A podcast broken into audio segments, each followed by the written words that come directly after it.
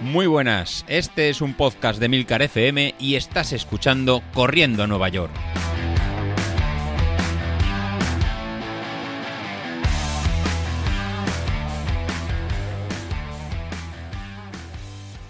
Hola runners, bienvenidos a Corriendo Atenas, el spin-off de Corriendo a Nueva York, porque hoy les robo a los capos el, podcast para contaros un poquito lo que ha sido el maratón de Atenas para mí. Bueno, primero me presento. Yo soy Alejandro, llevo cinco años corriendo y soy uno de los participantes en, el grupo de Telegram, que de vez en cuando pongo alguna cosita, aunque también reconozco autocrítica, no soy de los, de más activos. Pero bueno, eh, vengo a contaros eso, que he corrido el maratón de Atenas, pero un poquito la historia del por qué. Pues bueno, todo esto surgió en el año 2020, como todos sabéis, pues nos encerraron y nos privaron de, hacer deporte, nos encerraron en casa Calicanto y hablando con gente, pues hablaba con mi amigo Julio y llegamos a la conclusión de que estábamos tan asqueados de estar encerrados que cuando pasara todo esto íbamos a entrar a un maratón.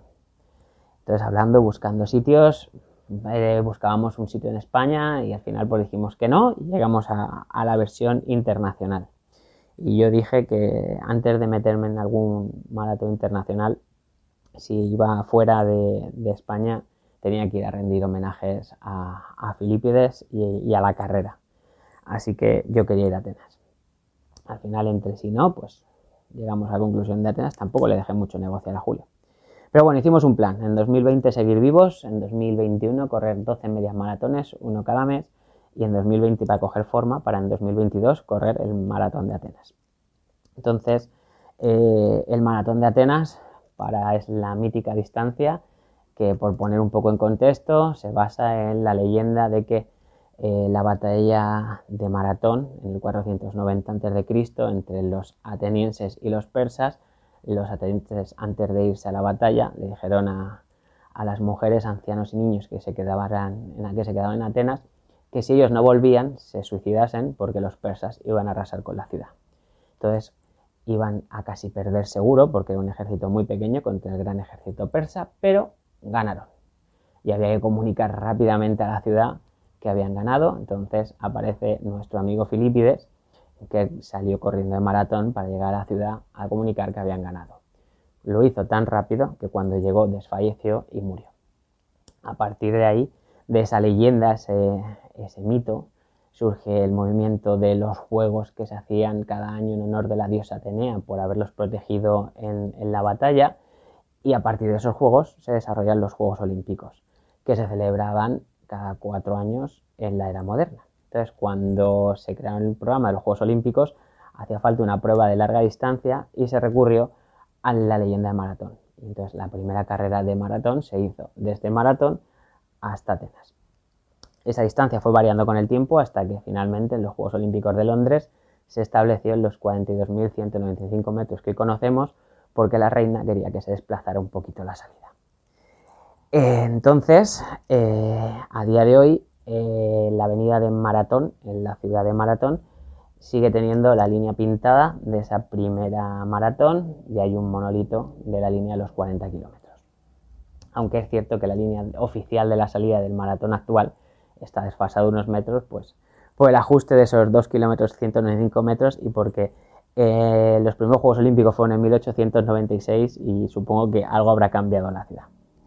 Entonces, eh, pues ya conociendo un poco la historia de la carrera, pues empezamos a entrenar y al final el año pasado pues ocurrió una sorpresa y es que Julio y yo nos tocó un dorsal para correr el maratón de Valencia y Julio no se le dio muy bien la carrera y se, cayó del viaje. Pero bueno, yo ya había hecho el maratón que dije en el confinamiento, pero yo seguía empeñado en irme, en irme a Atenas. Así que cuando quité la última hoja del calendario del 2021 y ya empezó a salir el 2022, empecé a mirar opciones para, cumplir el, sueño que me había propuesto, el objetivo.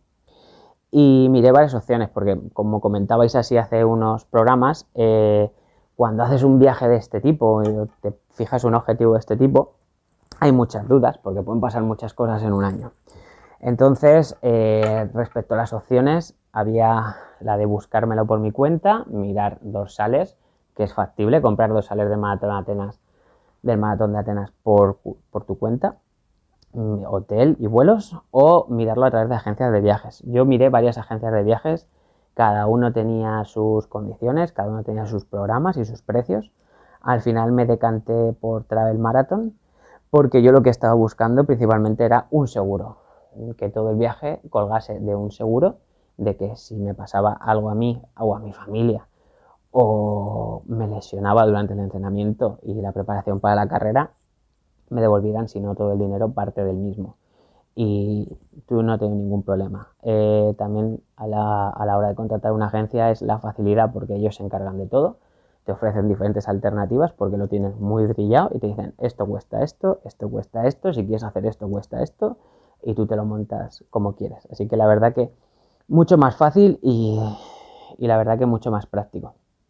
Y bueno, ahora después del todo el rollo este, vamos al fin de semana. Yo viajé el viernes hacia Atenas y en el vuelo me encontré a Martin Fit y a Belantón que volvían a correr el maratón Atenas después de, 25 años de la proclamación de como campeón del mundo de Abel Antón, que quedó segundo Martin Fit, ahí en un, duelo histórico.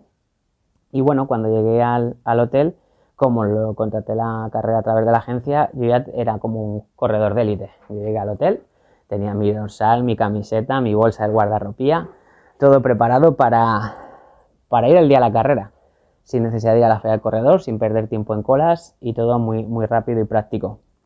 Evidentemente, si que hubiera querido ir a la feria del corredor, podía haber ido, estaba en el puerto de, Atenas, pero bueno, está a 3 kilómetros de, a 3-4 kilómetros del hotel donde, donde nos hemos quedado y como vengo con un acompañante que no va a correr, pues me parecía un poco putada hacer perder una mañana de turismo para, ir a, a ver la feria del corredor.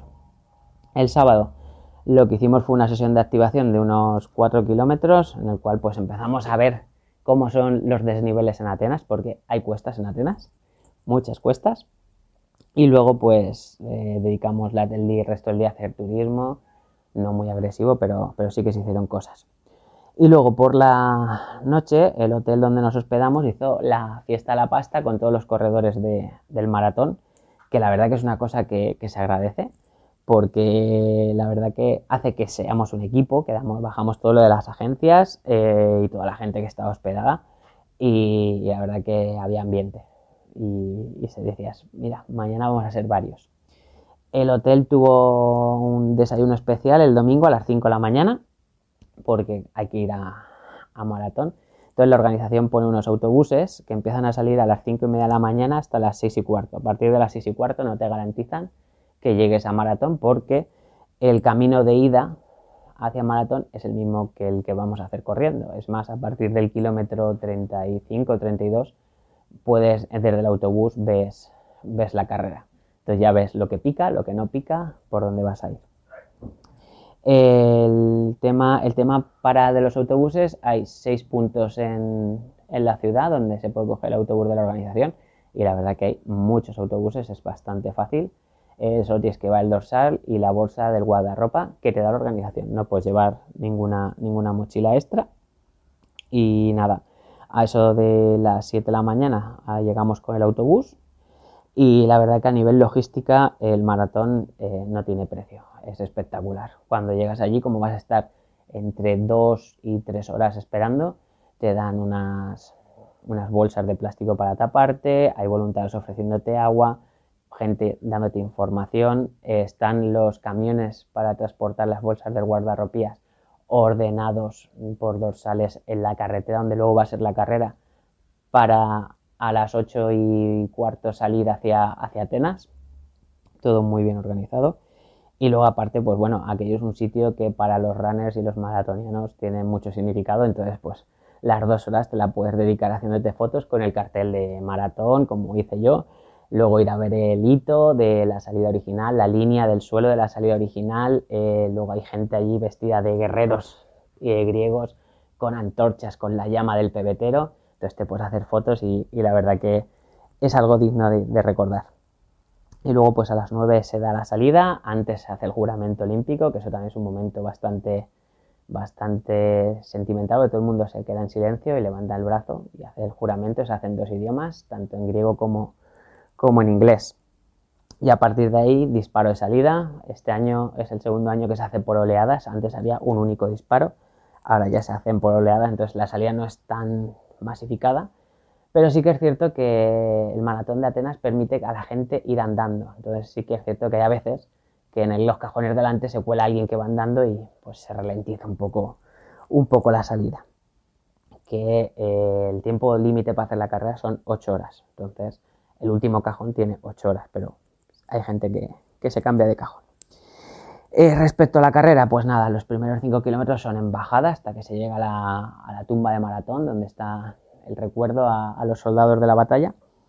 Y son bastante llanos y rápidos y hace que la zapatilla empieza, empieza a quemar y tú tienes que ir un poquito con el freno.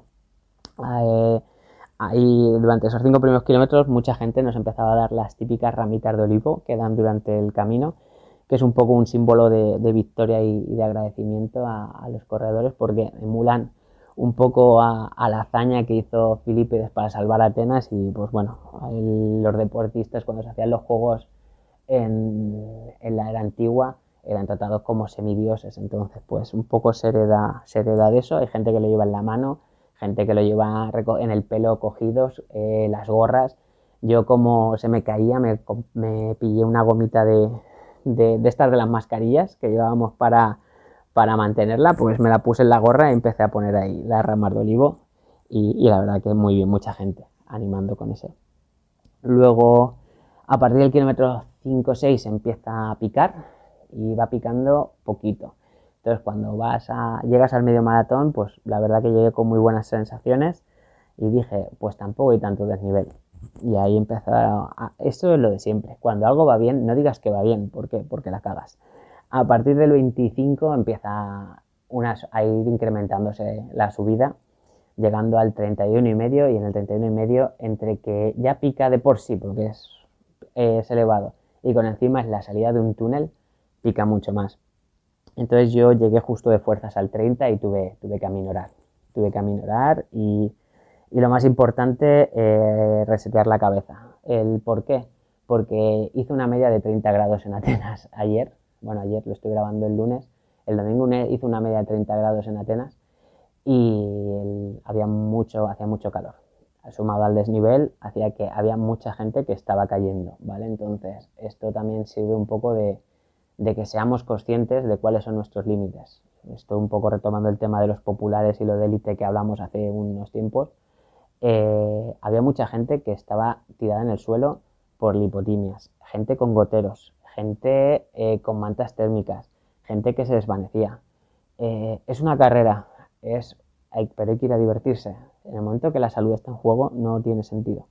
Entonces yo pensé esas cosas y dije, a ver, si hay que aflojar el ritmo, se afloja. Pero el objetivo de esto es disfrutar y llegar. Total, que sabía que ese kilómetro y medio, pues tuve que aflojar y aflojé. Para cuando llegase al 32 empezar una nueva carrera con la mente reseteada, con todo preparado para llegar. ¿Por qué? Porque a partir del kilómetro 32, el muro en Atenas es real, comienza la bajada. Después de subir 350 metros de desnivel, es todo cuesta abajo hacia la meta. Entonces, con energía renovada, con una mentalidad mucho más positiva, afronté los últimos 10 kilómetros porque me dije, Alejandro, llevas dos años dándole vueltas a esta carrera y no te puedes parar, tienes que seguir, tienes que acabarla y tienes que disfrutar. No has venido a sufrir y no te vengas abajo. Y así lo hice. Empecé a correr como alma que me lleva el diablo, volví a recuperar la potencia, volví a recuperarlo todo y empecé a chocar manitas de los niños, a disfrutar de la fiesta del maratón. Y entonces, a partir de ahí, entendí cuál era la esencia de esa carrera. Es más, en el kilómetro 34, 35, 34 creo que era, me encontré un griego que se paró y me, y me pareció entender, joder, y dije, ostras, este es de España. dije, español, y me dice, no, griego, todo esto no estoy perfecto inglés internacional. Digo, ¿qué pasa? Y dice, que estoy cansado. Digo, pero ¿cómo vas a estar cansado si vamos cuesta para abajo? Y dice, ya, es mental. Digo, pues quita, cambia las ideas, digo, empieza a trotar que nos quedan 8 kilómetros cuesta para abajo para acabar el maratón de Atenas y cruzar la meta. Y cogió el tío, me dio un abrazo y me dijo, llevas razón. Y empezó a trotar. Y en ese momento me sentí el tío más feliz del mundo. Había hecho que una persona que estaba hundida en la miseria, como estaba yo hace 3 kilómetros, arrancara otra vez. y se sintiera motivado. Y yo ya iba ahí ya flying free. Entonces, pues nada, dándole, dándole caña, eh, llegamos a Atenas, hay una fiesta, eh, la calle abarrotadas de gente animando, que el ánimo oficial es bravo, ¿vale? Eh, no sabía qué me iban a decir, pero bueno, bravo lo entiendo, era bravo, bravo, bravo.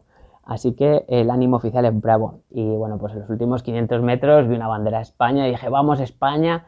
Y como empecé a gritar, empezó todo el mundo a decir, vamos, vamos. Vamos, que los griegos lo, lo cogieron.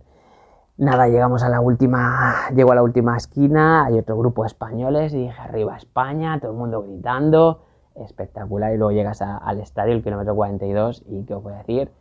Un estadio imponente de mármol blanco, tartán negro, formando parte de la historia de más de 100 años, donde se hizo la primera meta de los, primeros Juegos Olímpicos, la primera meta del maratón. Eh, es una mezcla entre leyenda, historia y, deporte. Entonces, pues bueno, las sensaciones son, indescriptibles. Llegar al, al estadio Panathinaiko es mágico. Y bueno, pues nada, la carrera fue muy dura, el tiempo del ganador fueron 2 horas 23, el tiempo de la ganadora 2 horas 45. Si sabemos los últimos hora, eh, marcas de maratón, normalmente se tarda entre 2 horas 5 y 2 horas 10 los ganadores, así que podéis daros una idea de lo dura que fue, que fue la carrera. Mucho calor, mucho desnivel y bueno, cosas importantes, pues bueno, en Atenas eso los habituamientos están en un lateral de la carretera, lo cual hace que se ralentice la carrera porque mucha gente se para. Eh, los habituamientos no son constantes, por así decirlo. Sí que es cierto que hay habituamientos cada 2,5 kilómetros de agua. Las botellas de agua son de medio litro, pero cada vez dan una cosa. Pues en el kilómetro 15 dan plátanos, en el kilómetro 20 dan geles, en el kilómetro 35 dan barritas energéticas y así. O sea que tienes que tener un poco memorizado qué quieres coger en cada sitio. Y nada, poco más. Animaros a que os aventuréis en aventura, os aventuréis en aventuras, animaros a lanzaros aventuras, a hacer sueños, que todo es posible, con constancia y, con trabajo todo se puede hacer. Y luego además pues viajar y descubrir nuevas ciudades a través del running también tiene su encanto. Lo que pasa es que hay que, hay que entrenarlas. Así que pues nada, pues muchas gracias por aguantarme hasta aquí y algún día nos veremos en las carreras. Un abrazo.